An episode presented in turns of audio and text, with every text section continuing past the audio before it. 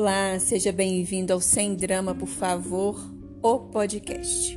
Eu sou a Magna, sou psicóloga e sou a idealizadora desse projeto que tem como objetivo ajudar as pessoas a se relacionarem de uma forma mais efetiva, com menos dor, menos sofrimento e incompreensão. Esse projeto foi criado, tomou formas há mais ou menos dois anos, na verdade, um pouco mais de dois anos depois que eu mesma sofri uma grande desilusão amorosa e eu pensei comigo mesma, bom, preciso sair disso. E eu comecei a reparar a minha volta ao contar minha história, eu fui percebendo que um monte de gente passa por histórias tão quanto ou piores do que as minhas. E por isso eu idealizei esse projeto. Eu sou psicóloga clínica, trato pessoas no meu consultório, tem um monte de gente que sofre com as dores do coração. E esse projeto vem mesmo para poder discutir, conversar sobre isso. Inclusive, se você quiser falar comigo, vai ser um prazer. É, eu estou colecionando histórias, eu quero ouvir pessoas, eu quero entender mais sobre as dores do coração e o que, que as pessoas têm feito para se curarem delas. Hoje, nesse segmento, eu vou falar sobre o casamento. E eu peço às mulheres, né, para se casarem para fazer os seus maridos felizes. Pois eu já perdi as contas de quantas pessoas me procuraram sofrendo de dores do coração. Como eu já disse, eu mesma tenho algumas derrotas na minha vida. E eu percebo que nós sofremos muito das dores das expectativas. Sofremos pelo que deveria ter sido e não foi, ou que queríamos muito que acontecesse e não aconteceu. Sofremos porque o outro, nosso parceiro, não cumpriu o que a gente esperava deles e sofremos de promessas. A questão é: será que nós estamos à altura do outro? O que, que é que nós temos a oferecer numa relação? Você já parou para pensar nisso? Que pode ser que a gente não seja um bom parceiro também para os nossos parceiros? que você está disposto a compartilhar na sua vida?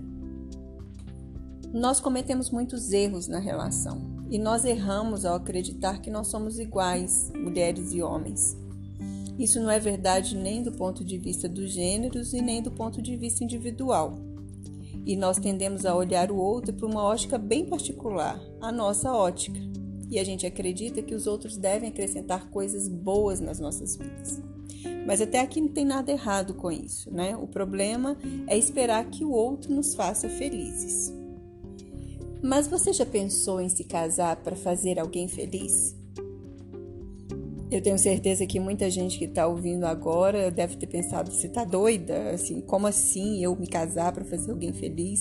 Eu quero ser feliz, eu quero que ele me faça feliz. Por que, que ele não me, pode me fazer feliz? Por que, que eu tenho que fazê-lo feliz?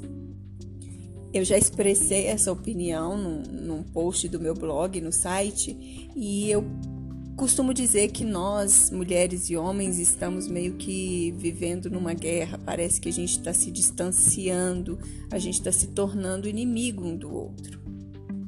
Olha só uma história que eu ouvi outro dia de uma aluna. Ela contou na sala de aula, para quem quisesse ouvir, que ela é, perguntou para o namorado dela, pediu opinião sobre uma cor de cabelo que ela queria pintar o cabelo. E ele falou que não gostava dessa cor de jeito nenhum, que ele não, não queria que ela pintasse o cabelo daquela cor.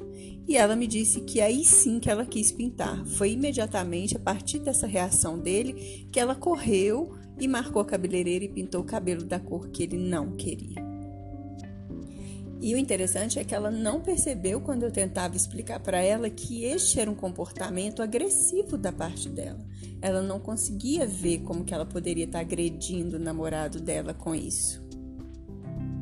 Mas pensa bem, que tipo de parceiro faz algo justamente para impactar negativamente o companheiro?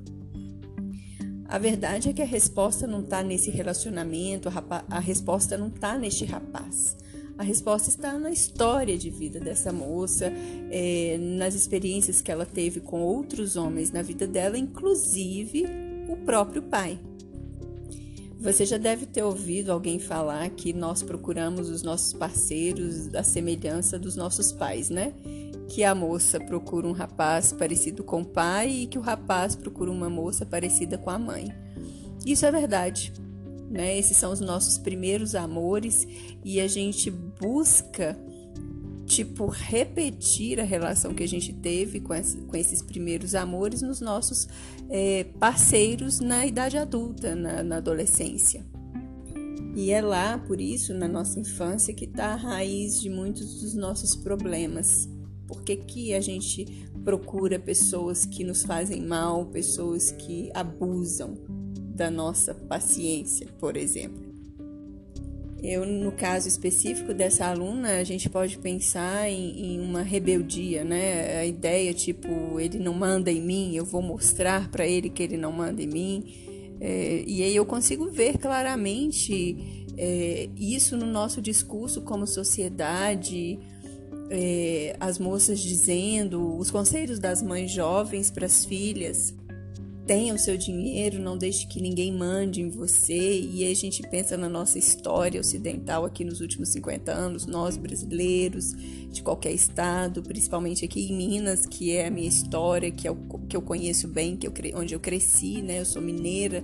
Então, a ideia de não deixar de ser suficientemente independente para que nenhum homem fale qual deve ser o comprimento da sua saia, a cor da sua roupa, a cor do seu cabelo, a cor do seu batom, a cor do seu esmalte, por exemplo.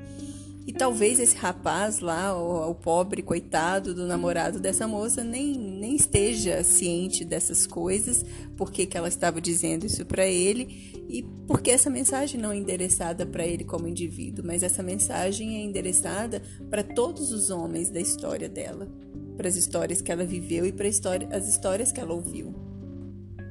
E aí, numa tentativa desesperada de fazer diferente, a gente acaba fazendo igualzinho as nossas mães e as nossas avós e acabamos sofrendo. Né? A gente cria pra gente um ciclo de drama. Parece que a gente foi ensinada a desprezar os homens. Eu ouço também, como psicóloga clínica, algumas, alguns homens se queixando disso, né? De que eles têm sido maltratados e mal interpretados pelas mulheres. Existe esse outro lado, a gente não pode fechar os olhos para isso.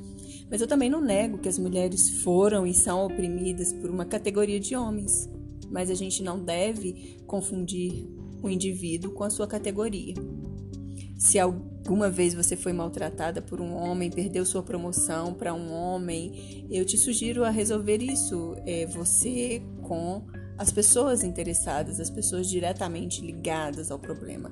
E não transfire, não fale frases generalistas demais, tipo, nenhum homem presta, a sociedade é, sempre age contra as mulheres, a favor do homem. Essas generalizações, elas não ajudam em nada, elas mais atrapalham.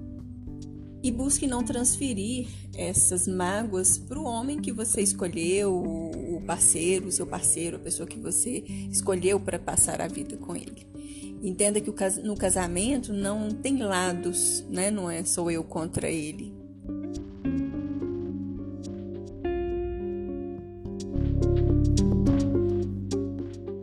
E que esse é o homem que você escolheu para construir a sua vida ao lado dele.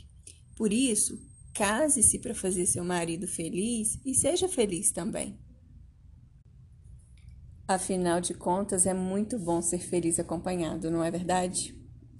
Bom, obrigada por ter acompanhado até o final desse podcast. Eu sou a Magna, eu sou psicóloga e psicoterapeuta de casais e este foi um podcast do Sem Drama, por favor. Acompanhe o nosso site semdramaporfavor.com.